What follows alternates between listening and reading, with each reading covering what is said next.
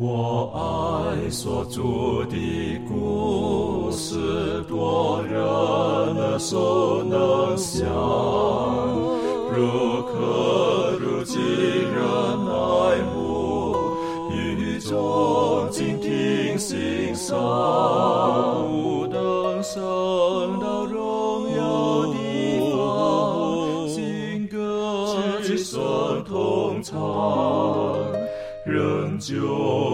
主的故事，永远传讲不完。我很难说那故事，永垂不朽传万代，在天仍然的诉说主耶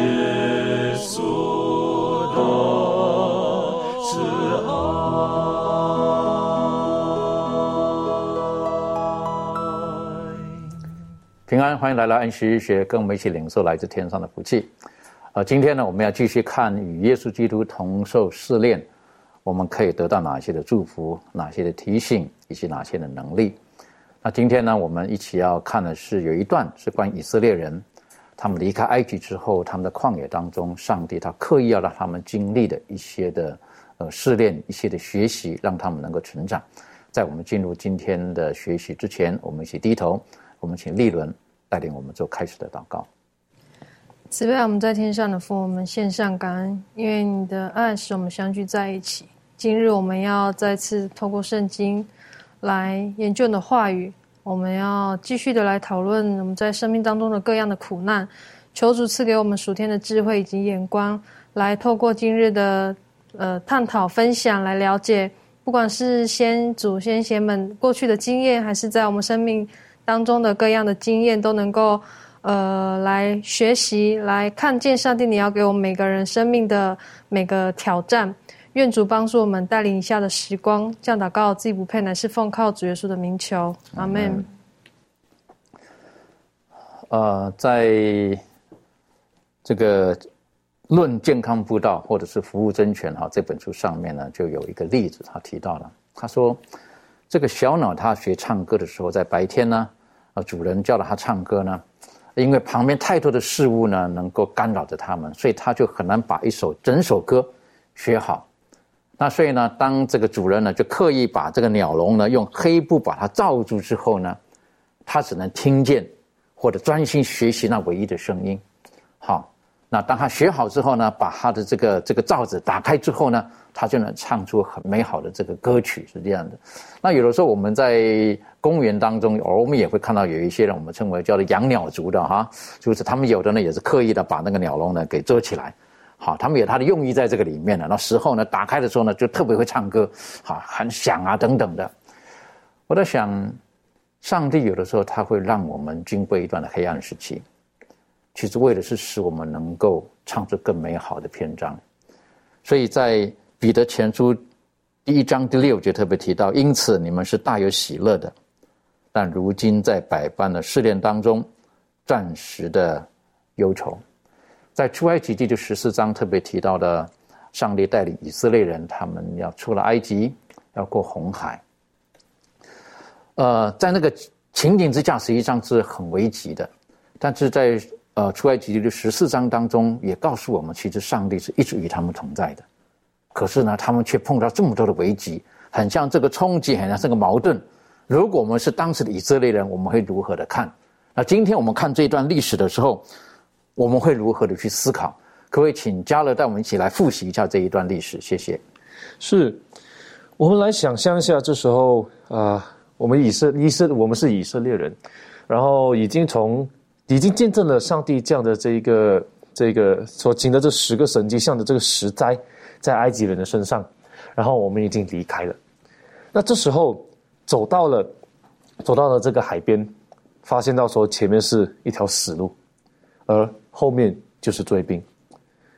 那我们如果从一个啊外外面人的视角，或从我们现代人的视角来看，我们可能可以想说，为什么上帝不要就是让他们走过一个比较安全的路，那就是要把他们带到这一个红海的那里，前面是死路，后面是追兵。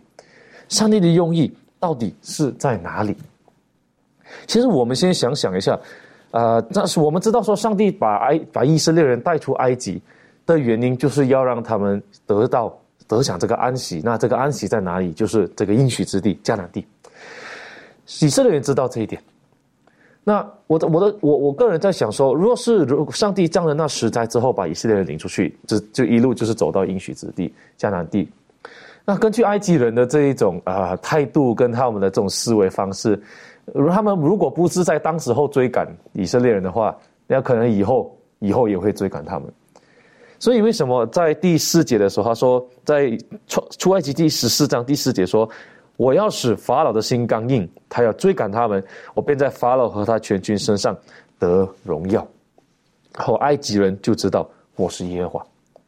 但是在这里，我认为上帝其实把以色列推到这样的一个绝境的时候，他更要的是彰显出他的大能。那这个大能是什么？他这大能就是要告诉以色列人说：我现在要带你去应许之地，我要保证，我要让你们很肯定的知道说，你肯定。可以安全的到这个地方，而在上帝打开那个红海之后呢，我们知道埃及、埃及、埃及的这个兵丁下了红海之后，上帝把这个海关起来，那兵丁全都被灭了。而以色列人在之前，他们不知道会发生什么事情，在当下那一刻的时候，他们就向上帝呼求说：“上帝怎么办？难道你要我们死在这个地方吗？”虽然以色列人已经知道说上帝要带他们去应许之地，但是你看他们在当下的时候，仍然怀疑上帝，说：“上帝，你要我们死在这个地方吗？”我们有时候已经知道了上帝要为我们做一些事情，我们已经知道了上帝要成就一些大事在我们生命里面，但是我们还未到那个终点的时候呢，我们中间碰到了一个墙，我们就会开始怀疑上帝。我们开始不明白，说上帝，你为什么？你不是原本答应我你要做这样的事情的吗？但是却殊不知，上帝有他的美意在当中。而我们学习在这样的一个一种绝境里面呢，看到我们唯一的希望就是耶和华。而这一位耶和华，他说到就做到，就像当时候的以色列人一样，他把埃及的兵丁完全的消灭，那以色列人心里就有这样的安慰，知道说。我们后面不会再有敌人了。那这一个关键就是在于说，我们在面对这些这些呃，我们到要到终点到天国的路上的时候，我不是说没有失恋或任何痛苦的。我们要明白说，中间我们遇到的每一个每一个失恋、每一个挑战，都是都有上帝的旨意在里面，也都是要我们学习的一个东西。那这个是我们值得去思考、去回想的一件事情。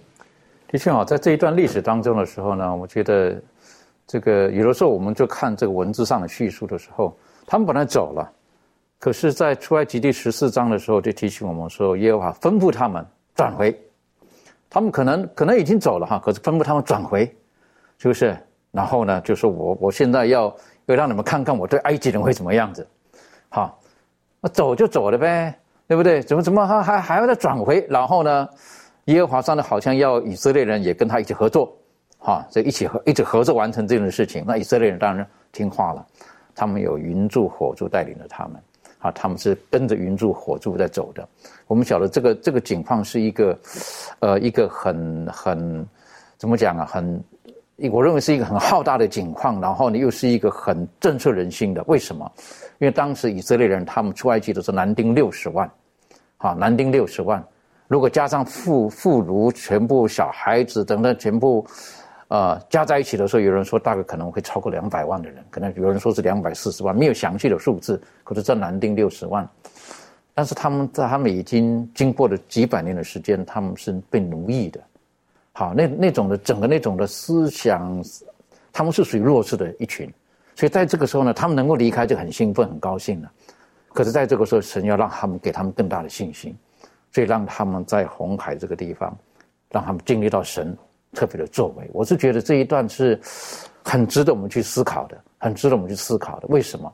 因为过去的实灾，他们看见了很多的事情，可是在这个时候，神亲自的拯救他们脱离了埃及。他们离开了埃及之后，可是法老王不放弃，可是亲自拯救他们。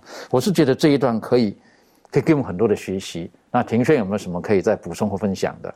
嗯，对，呃，我觉得当我们在看这段故事的时候，以色列人的经验是，他们看到耶和华向埃及人所行的这个大事，就敬畏耶和华，又信服他。所以他这里，嗯。看到这个第十四呃，这个出埃及记第十四章三十一节的时候，得出到了这样子的结论。那呃，我我又思考到一件事情，就是呃，如果反观在我们的生命里头，嗯，我们已经知道，像刚才呃加勒弟兄有提到，我们已经知道上帝在过去我们基督徒的呃信仰生命。呃，阶段我们有经历过这么多上帝的应许，为什么到了一个困难的情况底下，有时候我们还是会犹疑不定，上帝是不是真的会保守我们？我觉得有一个部分就是我们不够按部就班的去学习圣经的道理。呃，因为像有的时候我也会面对到一些。呃，信徒或者是慕道友告诉我说，当他在读圣经的时候，为什么就看到上帝没有出手帮忙？例如说，施洗约翰当当他下在监狱里头的时候，为什么神没有出手，然后来拯救他？或者是当他马被暗嫩玷污的时候，为什么神没有去阻止这件事情，要让他很糟糕的发生？那我觉得就是因为呃，没有按部就班的去理解整个事情的。前后呃，就是整个脉络，然后或者是说没有认真的去啊思考说神他是什么样子的一位神，以至于我们很片段式的去去看到上帝的呃作为跟事情的时候，我们就会对神有不确定性。而当我们对他有不确定性的时候，呃，发生在我们生命当中的很多事情，我们就会有一个问号，我们就会怀疑说。当我们处在这样子的一个境况里头的时候，一个很糟糕、让我们很痛苦的状况的时候，神会救我们吗？神会帮助我们吗？那呃，我觉得当以色列人他们是很按部就班的看见神的带领，怎么说呢？就是当他们在面对一个呃奴役的一个情况下的时候，神差派了摩西去告诉他们说，上帝应许要把你们从。呃，这个埃及地拯救出来，在这个罪恶的呃情况当中拯救出来，去侍奉他，然后又经历了这个十个灾，就是呃上帝降在埃及地的这十个灾，又经历了就是上帝带领他们出红海这件事情，所以就呃这一个又一个接下来的呃带领，你会很清楚的知道说神是要带领以色列人进入到迦南地，这是一个很确定的一个事实，以至于说。呃，他们可以做出这样子的一个结论，啊，在三十一节的时候就信服上帝，然后又敬畏耶和华。那我觉得我们应该也要去思考，说我们过去的种种的基督徒的生命跟经验，上帝是不是一直不断的在带领我们走在这条义路上，带领我们走在他的正路上面？那如果我们知道的话，我们就可以很确信说。呃，只要我们不是因为行恶的关系走入到受苦的状况里头，我们就会相信，呃，我们现在所做的这些苦难或者是经历的这些试炼，会帮助我们走到他的呃永生的道路里头。对，所以我觉得，呃，再一次的提醒我，就是。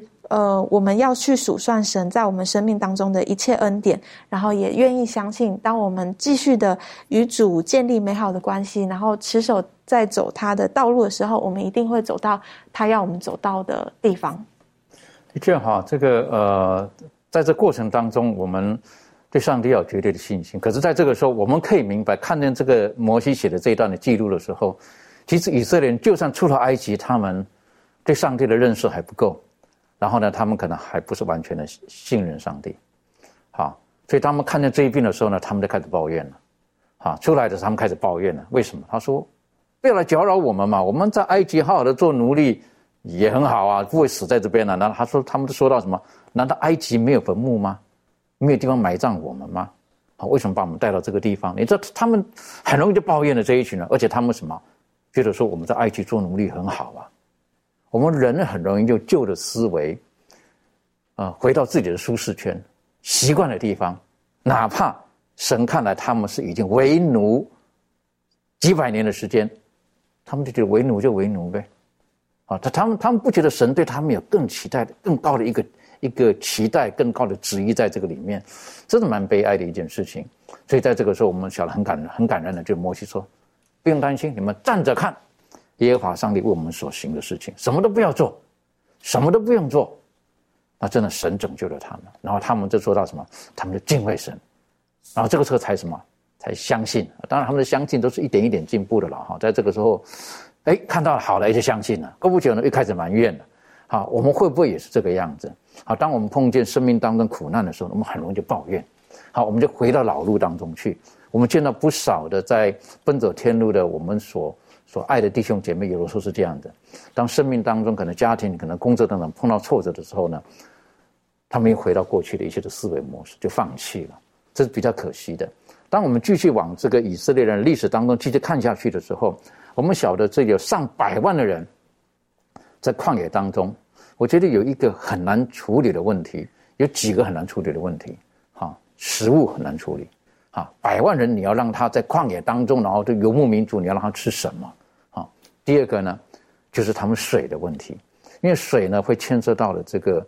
呃，这个卫生啦，啊，他们的这种的需要啊，等等的，所以呢，在圣经当中呢，就就提到了哈，他们出来的时候呢，的确碰到一些水的问题，好，在不同的地方呢，碰到不同水的问题，有的地方有水，可能水不能喝；有的地方去到那边呢，完全没有水，好，但耶和华上帝是如何的帮助他们？啊，可不可以请这个周宇带我们再复习一次，然后做出一些您的分享？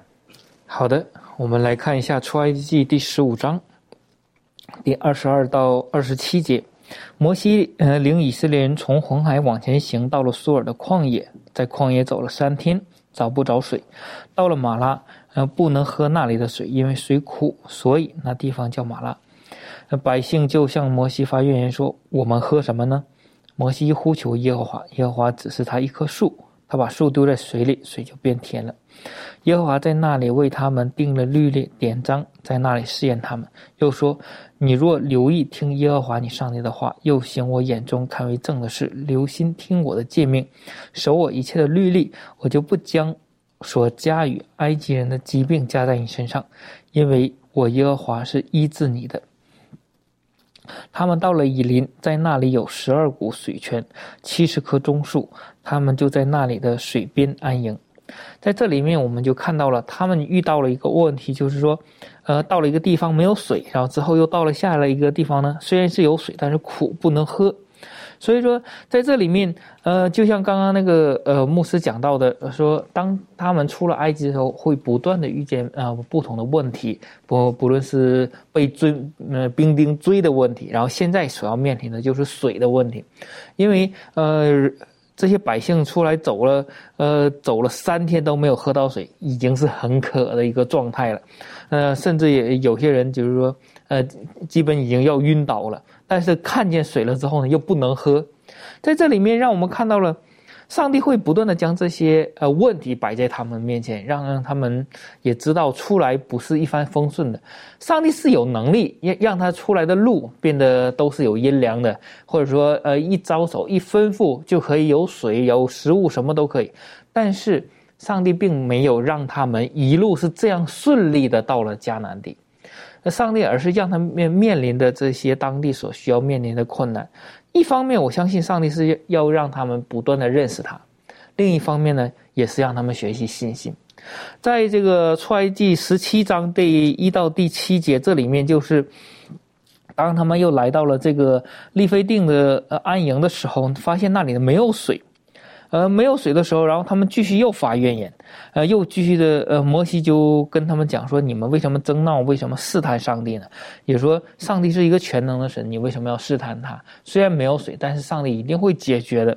所以说，上帝，呃，当这个摩西向这个耶和华去呼求的时候呢？呃，然后就说现在问题已经很严重了，然后摩西就告诉他，你去，呃，以前击打河水的那个杖呢，你去击打那个磐石，就流出水来，最后他们都可以喝了。所以说这两次水的问题，不论是苦水，然后最后变甜了，还是没有水，最后又出现了泉水，这里面都让我们看到了上帝他掌管一切。那么。当上帝去将这些问题摆在他们面前的时候，希望这些百姓能通过这些事情能认识上帝。我相信他们在出来的这些人里面，不全部都是以色列人，因为当他们出来的时候，有好多外邦人、埃及人，然后住在他们中间，发现好像这些以色列人。并不是说都是吃苦的，通过击杀长子之灾，呃，以及呃很多事情去效学以色列人的行为的时候，他们也得到福气，所以就跟了出来。那么跟了出来之后，他们以及以色列人在埃及的时候受当地的这个呃宗教或者说一些呃习惯影响的时候，那么他们就会有一种想法，就是在众多的神里，在埃及的众多神里，他们每个神负责的。呃，事情是不一样的，有的有可能负责是呃赚钱的，有的负责是呃农作的，有的负责是掌管什么下雨啊、刮风、自然界的，他们会有这样的思想去，也同样的思想去思考他们的上帝是不是也这样的。我们看到前边从出埃及出来了以后，再过红海，然后以及嗯到水的这里问题，甚至。第十六章又遇到了吃的问题的时候，他就一遍一遍的去试验上帝的时候，他上帝也在同时一遍一遍的在教他，告诉他：我是一个全能的神，我我这个全能神，我可以负责掌管这个自然界，掌管这个河流，呃，掌管这个红海可以分开，可以合上，甚至可以我一句话就可以吩咐让你两百多万人够吃够喝。甚至即使是水是苦的，那么这个时候我稍微只是拿一个树枝丢进去，它就可以变甜，让百姓看到，这个上帝是真的是全能的神，不是只负责一样的，不是那个很单一的，他能力是有限的。所以说在这里面，上帝也借着这样的事情教导以色列。让他们的信心不断的增长，让他们对上帝的信心增长，让他们对上帝的认识也不断的增长。所以说，在这里面，让我们看到上帝也是不断的一步一步的带领以色列人对于上帝的认识不断的加深，那么让他们也更好的做出选择，是否要敬拜这个上帝。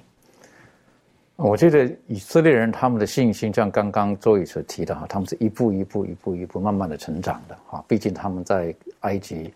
几百年的时间哈，他们的确跟对神的认识已经是有一点模糊了。虽然他们可能还是有的宗教的仪式啊等等的，可是为奴的，所以他他们已经失去了很多，呃，对神正确的认认识，然后呢，可以享受到神在他们当中可以成就的一切的事情，他们已经已经模糊了。可是在这个时候呢，神他用各种的方式，从食物，哈，哪怕是他们就想要吃肉，神就说：“哎呀，好，给你们鹌鹑。”好，没有水，让你们水可以喝。虽然那个水不是很理想，然后呢，之后呢，带领他们到了这个以林有十二股甘泉，可是没有多久呢，又离开了，继续往前走了。好，大概离开了埃及，差不多一个月左右的时间，然后呢，像刚刚提到到这个地方呢，是完全没有水，那更惨了。好，有的地方有水，那有地方没有水。我就觉得神带领我们走在这个天国的道路，有时候如果是我们的个性哈，可能哎，这里有十二股甘泉，我们就在这里扎营了。在动作什么？哈，可是当云柱起走的时候，就跟着走了。好，他们必须要跟着走了。然后到了这个这个呃利非定这个地方的时候，完全没有水。好，然后他们就说我们要喝水。啊，那抱怨的这这一段，我是觉得，让给我们有很多的这个一个思考。在今天来讲的话呢，会不会有的时候我们也会像他们一样，用雷同的这种的不满、怀疑、抱怨？这方面，利润有没有什么可以分享的？好，那在这个出埃及记十七章第十七节呢，这个呃以色列人他们就说了一句话，他们在就说呃耶和华是在我们中间，不是。那其实我们在看这个过这这几章节的时候呢，我们就看到说，其实以色列人他们。一直在考验上帝的忍忍耐，然后他们就一直在试探上帝的能力，然后他们不断缺乏这种信心跟感恩的心，然后招惹上帝。那其实我们看整个这个以色列人的这个出埃及的这个旷野漂流的这个历史，其实我们就好像是一个在激怒上帝的一个历史。然后他们因为他们的不幸呢，所以招致了许多不幸的这个后果。那我就想到说，我们在我们的信仰的道路上，有的时候似乎也会像这个以色列人一样，就是当我们从上帝那里得到丰富的供应的时候呢，我们就会想起自己过去那些不幸啊和怨言，然后我们就会很抱歉、很后悔，就说啊，觉得决定从今以后，我们今天一定要信赖上帝。但是呢，一一遇到一些不如意的一些小事情的时候呢，就会忘记自己过去所说的、所决定的这些事情，然后就很生气，说为什么上帝不让事情顺遂一点呢？然后埋怨上帝说为什么呃我为什么我就得不到我自己想要的这些东西，或者或者会抱怨上帝说为什么我就不会在。这件事情上得到祝福，这样子，然后我们可能就会对上帝充满怀疑跟不信。然后我就想到说，当我们在看到以色列人的历史的时候，上帝一直都是与他们同在的。那上帝同样也是一直都与我们同在。然后上帝他就用许多的方法来显示他的恩典。但是因为我们常常就是会把我们的眼光放在自己身上嘛，所以呢，我们就是。想要看见我们自己想要看见的，但是我们就不把眼光放在上帝身上。所以呢，当我们发现事情不如意的时候，我们就会怀疑上帝是不是不在我们身边，就是愿意去帮助我们。而且呢，其实，在很容易的就在我们生活当中就展现了我们对上帝的这种不幸。所以呢，其实我就想要说。当我们在遇到这些事情的时候，我们在遇到一些问题，当我们发现我们自己出现这种不幸或怀疑的时候，我们就要求，就是求上帝来帮助我们。就是说，我们透过了，我们看见这么多先祖先贤他们过去的这些经验的这些的错误上，然后求主就是帮助我们，说我们能够更加的去从。呃，过去的学习错误当中来成长，然后将我们的眼光放在上帝身上，而不是在自己身上，然后让我们更认识我们上帝的这个本性，然后，然后最重要就是我们也要时常的去纪念上帝的这个恩惠，然后我们在每天的呃日子当中，然后去学习，去更加信靠他。的确啊，你刚刚特别提到了，我们要对上帝有更正确的认识，要知道他的本性到底如何。他对我们所怀的意念，绝对没有任何伤害的意念在里面。啊，这个是很重要的。如果当我们我们对于神的认识觉得说，呃，他可能对我们怀有不好的心思、意念等等的时候，那那是很非常非常可惜的。就像以色列人在这个时候，他们可能抱怨了，他说：“到底有没有神呢？”好，等于说耶和华有没有在我们当中？等于就说到底有没有神？可能没有，他们可能脑袋里面想的还是。埃及的那些神，那些假神，看得见的，可在这边神在不在我们当中？没有看见呐，看见的是摩西带我们出来的等等的。我就走在天国道路上面，我们一不小心，可能我们就会走上以色列人他们这种老路当中。好，那当然了，呃，在世界上我们说一样米养百样人哈，这个每一个人性格是不同。有一些人他们的性格，他们希望生命当中所有的事情都能够照他们的旨意一步一步去走的。所以这种呢，有人称为是就叫做所谓这个 A type，啊，属于 A 型的人，好，他们是非常的，所有的事情就要照他的时间表，照他的，如果不照他这个东西，他很容易就就情绪出来了，好，很容易情绪出来了。但有一些人呢，可能比较容易逆来顺受，好，觉得你这样也好啦，这样也可以啦，等等的。而在这个时候，我们小以色列人他们是属于这个抱怨型的，好，他们就很不高兴，为什么这种事情啊发生啊等等的，但是。其实，别忘了，他们走到旷野这条路，是上帝带领他们去的，是云柱火柱带领他们去的。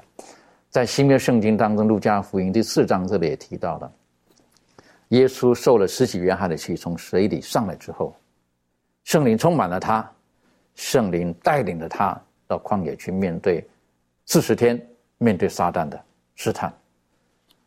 怎么会是这个样子？满足，你有没有什么可以跟我们分享的？好，我们一起来看《路加福音》的第四章第一到第十三节。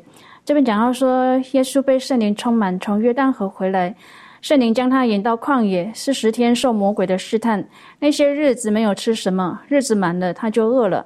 魔鬼对他说：“你若是上帝的儿子，可以吩咐这一块石头变成食物。”耶稣回答说：“经上记着说，人活着不是单靠食物，乃是靠上帝口里所出的一切话。”魔鬼又领他上了高山，霎时把天下的万国都指给他看，对他说：“这一切权柄、荣华，我都要给你，因为这原是交付我的，我愿意给谁就给谁。你若在我面前下拜，这都要归你。”耶稣说：“经上记着说，当拜主你的上帝，但要侍奉他。”魔鬼又领他到耶路撒冷去，叫他站在殿顶上，对他说：“你若是上帝的儿子，可以从这里跳下去，因为经上记着说，主要为你吩咐他的使者保护你，他们要用手托着你，免得你的脚碰在石头上。”耶稣对他说：“经上说，不可试探主你的上帝。”魔鬼用完了各样的试探，就暂时离开耶稣。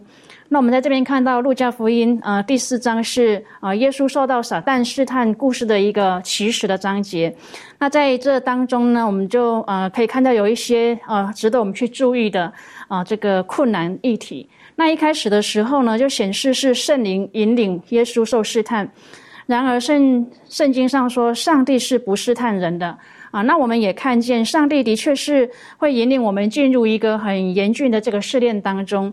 那在路加福音的第四章里面啊，令我们很震惊的看到说，圣灵会引领我们进入试验的时刻，而这样的时刻呢，是包含啊魔鬼对我们的试探啊。当我们呃深深的感受到被试探的时候呢，我们可能会误解，或者是说认为啊，我们不是在这个对的方向上去跟随这个上帝。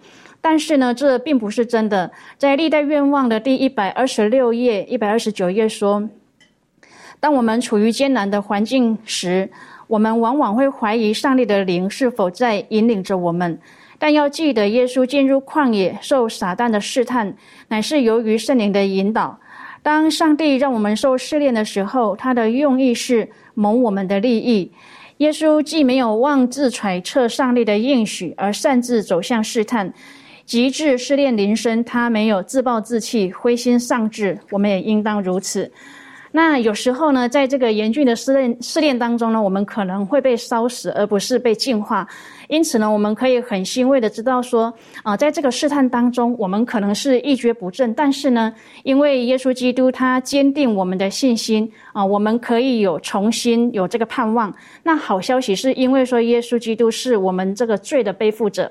因为我们不能够忍受的这个试探呢，他为我们啊接受这个刑罚。那因为呢，他经历的这个考验呢，比我们更加的严峻啊，所以我们并没有被上帝啊摒弃或是遗忘。连罪人中的这个罪魁呢，都是有盼望的。那试探呢，可能是很难去克服的，因为呢，他们可能是我们很想要的东西啊，或者是他们总是在我们很软弱的时候呢，就临到我们身上。但是我们不要忘记啊，耶稣受试探的时候，他所用的方法。他说：“经上记着说，人活着不是单靠食物，乃是靠上帝口里所出的一切话。那当我们呢，愿意全心的去信靠我们的主啊，上帝的时候呢，我们也可以像耶稣一样啊，靠着主来克服啊这样的试探，而且呢，不屈服于这个罪。”的确，好，我们从耶稣基督，无论是马太福音和路加福音，他记录耶稣基督面对试探的时候，呃，魔鬼就是要企图动摇他跟天父的关系。他要去去动摇他们之间的关系。我们常常学习也知道，呃，基督教是一个很很看重关系的一个一个宗教。好，我们跟神的关系到底建立在什什么基础上面？所以魔鬼在这个时候呢，就是要企图动摇耶稣基督跟天父之间的关系。同样，今天他也常常用各种的方式来来动摇我们跟天父之间的那种的信任的关系。哪怕在始祖他在这个伊甸园的时候也是一样的。上帝启示说了吗？你晓得，有时候在我们这个、这个、这个，无论是社会当中、职场当中、家庭当中，甚至有时候教会当中，有的时候有一些人就是会用自己的想法，然后去去想要去挑拨离间呐，或等等，然后从中谋取自己个人利益。魔鬼在这个是一样的，是不是？他企图要去挑拨这个耶稣跟上帝的关系，然后他从中可以得到益处。为什么？他希望可以赢得耶稣。好。所以在这个时候，感谢主，这耶稣基督他几次的回答的时候，他是用站在人的角度来回答这件事情。他的经上记着说：“好，他没有说，哎，想当年在天上的时候，我是怎么对你的？好，你还记得你做什么吗？” 哈哈，耶稣并没有这么讲这个话，是不是？他用人的角度，他的经常记得说：“为什么？因为上帝给人的话，他今天是个人，所以他说到，经常记得说，应当是怎么样才对的。”所以我是觉得，对我们来讲，这是一个很大的学习跟一个很大的一个功课。今天可能我们，呃，也都在面临着一些不同的试炼，或者像耶稣所面对的这种试探。那那有的时候试炼跟试探之间，我们需要用属灵的角度去分析、去面对。这方面，庭轩有没有什么可以跟我们补充或者分享的？啊，对，呃，当我们在呃面对这个试炼。或者是在面对这个试探的时候，呃，我觉得，呃，很很棒的一个部分就是，呃，试炼通常都是让我们呃可以更的加的清楚知道我们跟上帝之间的关系是什么。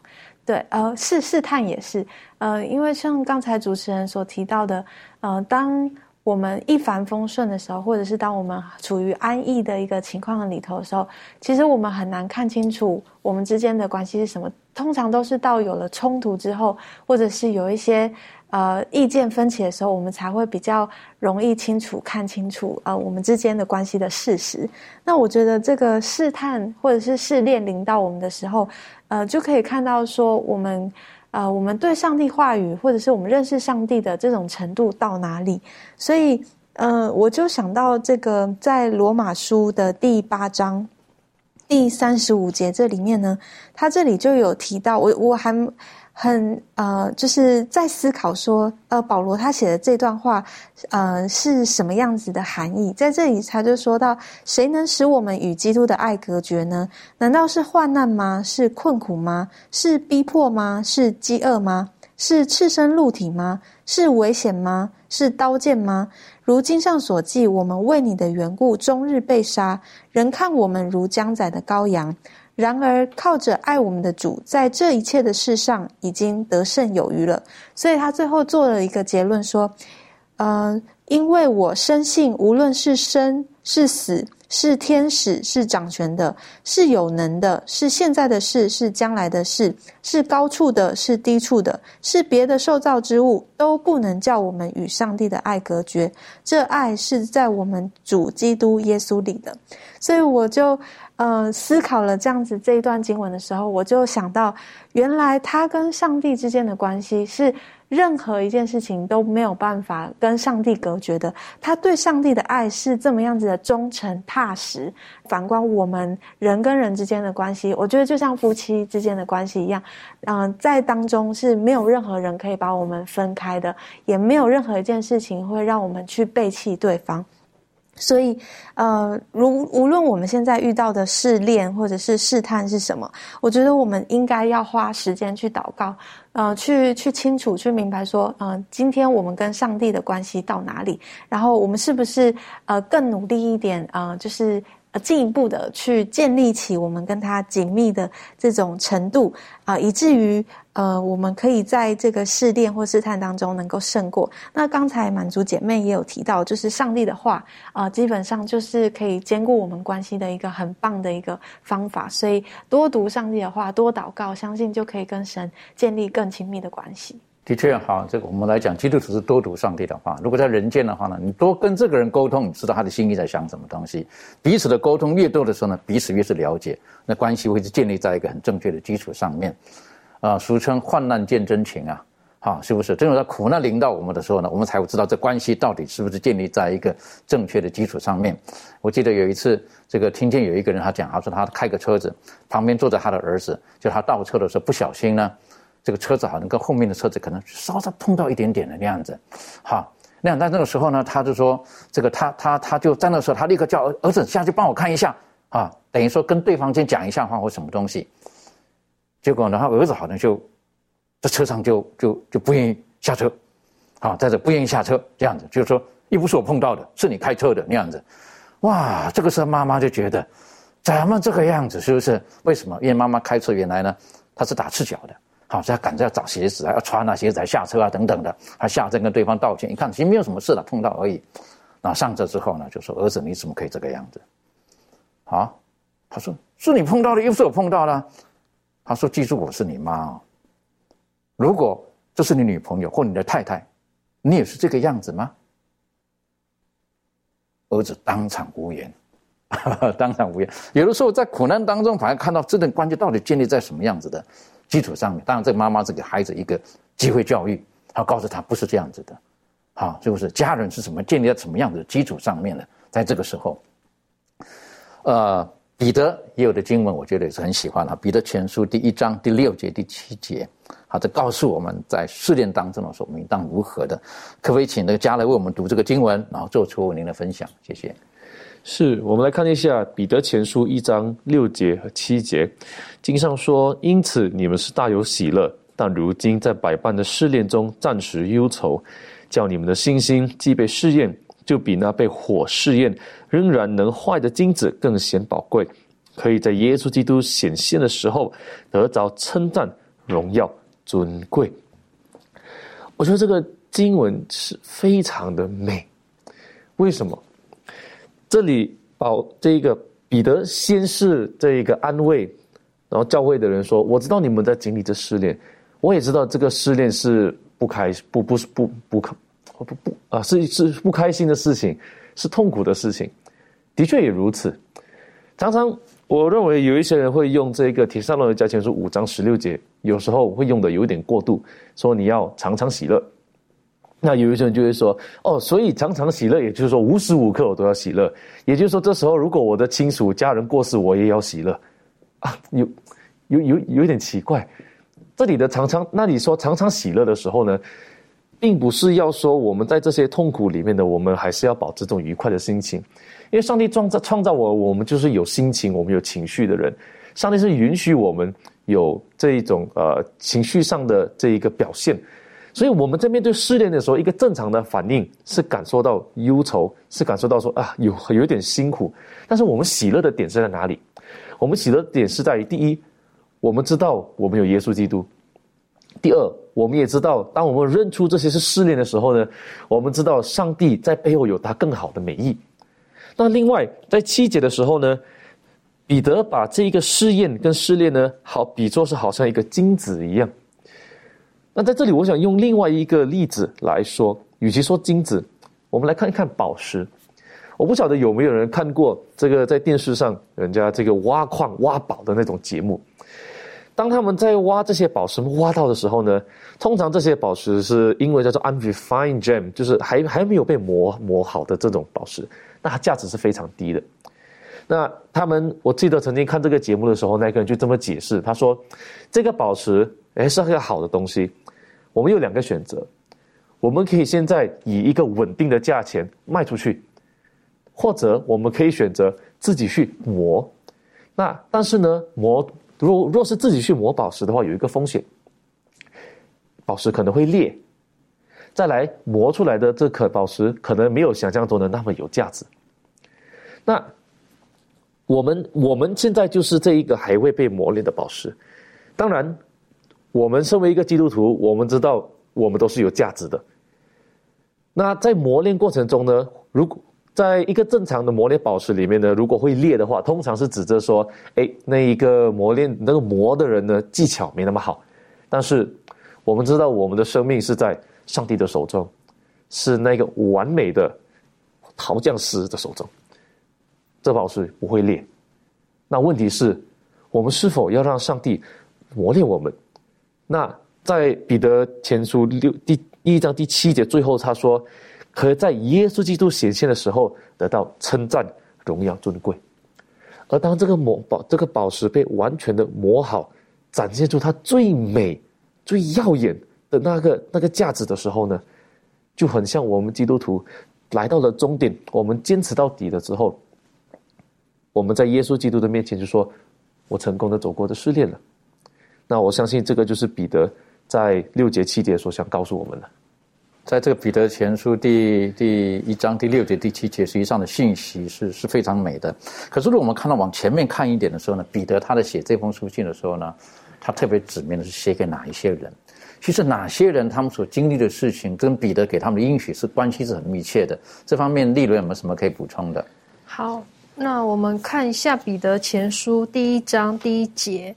这里，耶稣基督的使徒彼得呢，他是写信给谁呢？他说，写信给那分散，而且呢是又寄居在别处的人。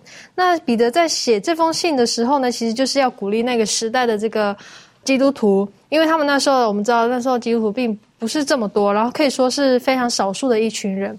那早期的基督徒呢，是处在艰难痛苦之中的，而且他们是经受逼迫的。那但是因为他们。呃，明白呃，他们得以在新天新地承受可靠的基业，所以呢的这种指望呢，所以呃感到欢喜。那虽然说他们当时候是处在这个百般的试炼当中，但是呢，他们经受了这么多的苦难跟磨练。但是如果说他们把这个呃，视天国为自己永远的家乡。那么，其实对他们来说，他们现在这个生活的这个地方呢，是呃，这个地球不过是一个寄居的地方。那在地上的生活呢，就只是暂时的。然后，他们知道说，将来的这个天家呢，会与其他人相聚，然后呢，会永远住在那里，然后永远享永远的这个福分。那其实，我就看到彼得的在在写的这个写给他们的这段话呢，其实也是写给我们。来教训在每一个世代这个信徒，特别是我们身处在这个幕后时代的这个人，那是具有特别的意义的。虽然说我们。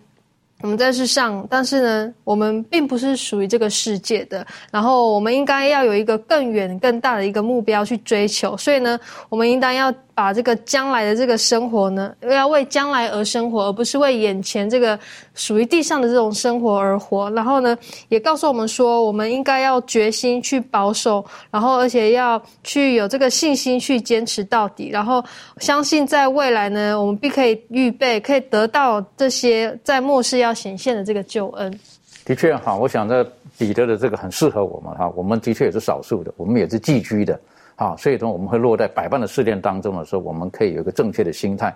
那，关于这两节经文哈，就是彼得前书第一章的六七节，我想请问一下周宇有没有什么可以再分享的？好的。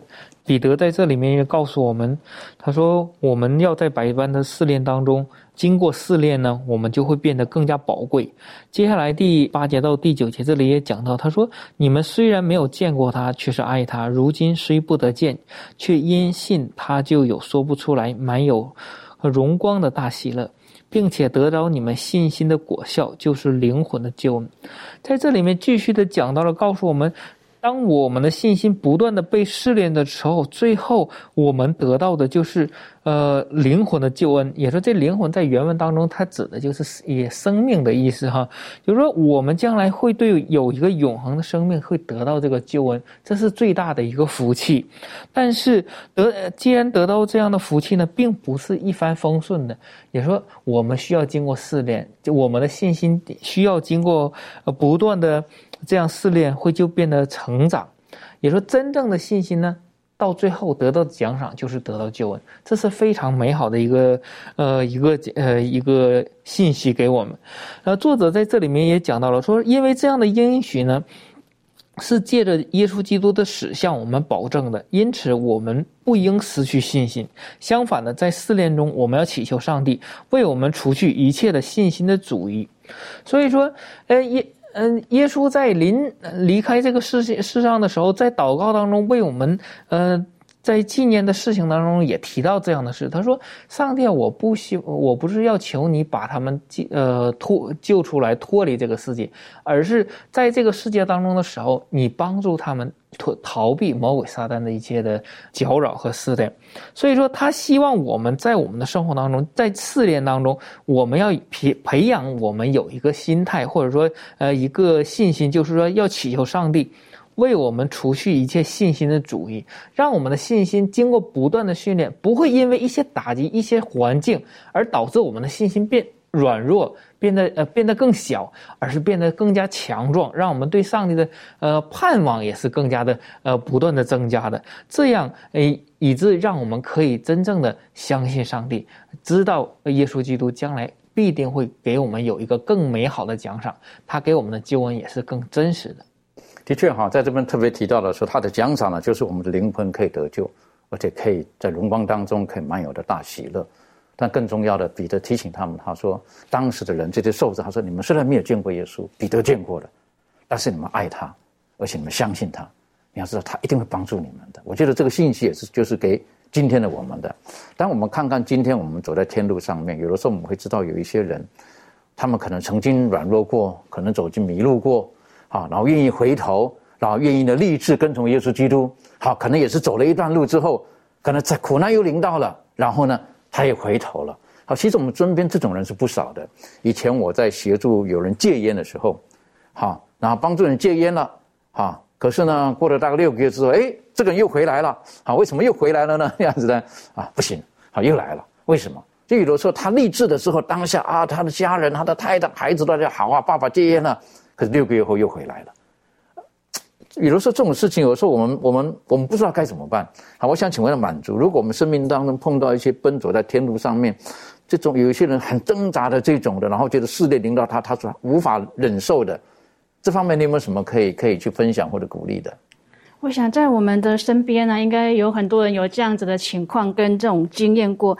那为什么在我们回转向上帝的这种过程当中呢，我们会啊再次的跌倒？我想很大的原因是因为啊我们没有时刻把自己啊交在这个主的手中。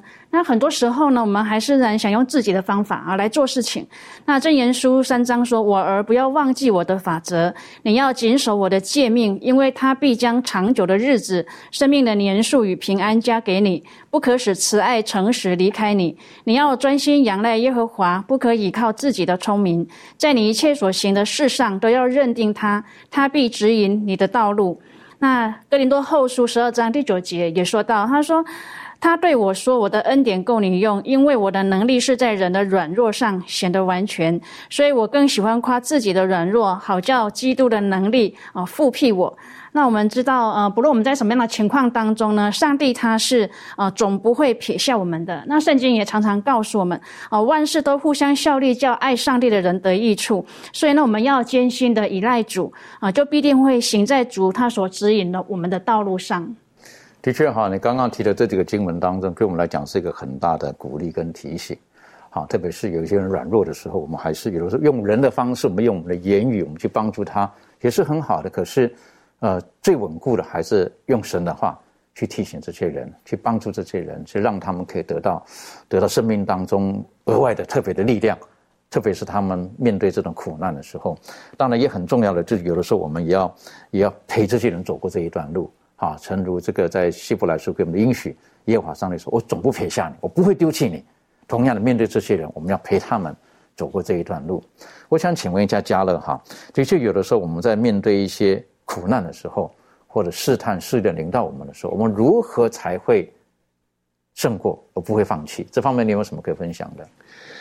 我认为在去在这一个面临试探跟这个胜过试探的这一点呢，有三个。有三个步骤或者三个重要点。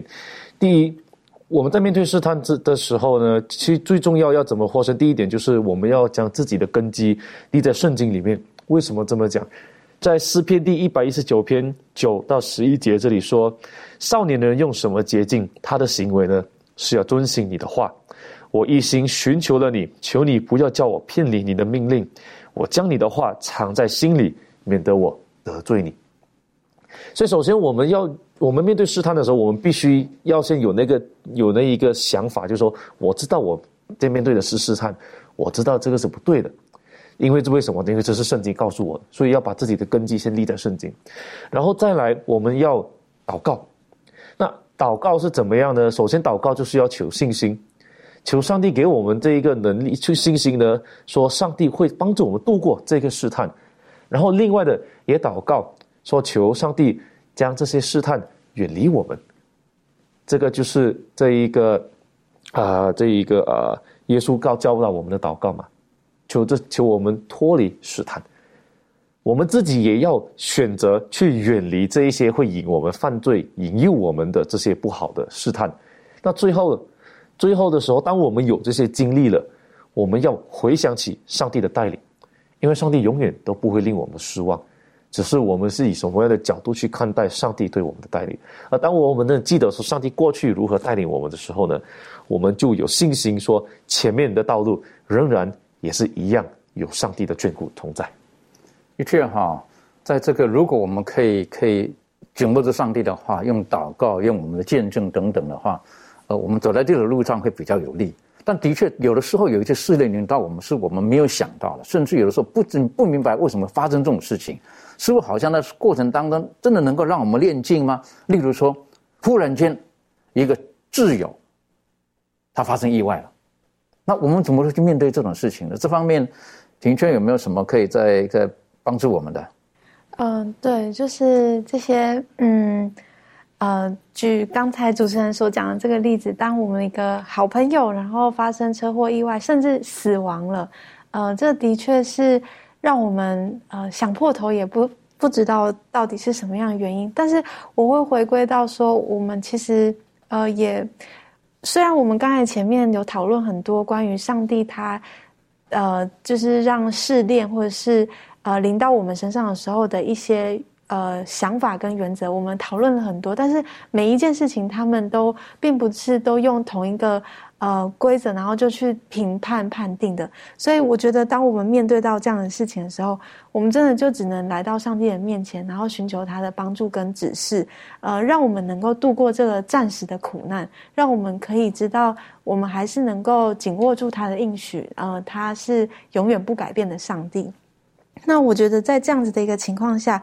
呃，跳脱出另外一个部分，就是一个团契很重要。就是呃，像刚才主持人所提到的，当有一些啊朋友或者属灵的伙伴能够去支持彼此之间啊，在这种患难的时候呃提供的帮助，我觉得会带领他们更快的度过这些苦难的情况，让他们再次对上帝有信心。的确，我觉得在走在天天国的路上哈，我们不要成为孤单的一个叫什么独行侠，好，我们应该是一群人一起的。因为我们说这个呃团结在一起哈，这个火炬靠在一起的时候呢，温度会比较高一点啊，我们比较能够彼此的取暖。的确，仇敌魔鬼他会用各种方式来来攻击我们，而上帝有的时候也容许某一些的试炼领到我们，但是我们如何在这过程当中我们不放弃呢？啊，我还是觉得这关系是非常重要的啊，特别是在经过幽谷的时候，我们一定要相信上帝的应许。他与我们同在的，纵使在试炼当中的时候呢，我们不要轻易的放弃。那往往很多时候，这种是会从周遭来的杂音，或者世俗上的一些人的一些的价值观，然后会评论我们的信仰到底是如何。当我们晓得越到幕后的日子的时候，啊，这种的考验会越来越大。所以耶稣基督也提醒我们，他是到幕后的时候，可能各种不法的事情增多了，我们的爱心就冷淡了。这个爱心冷淡是什么？可能是对人的。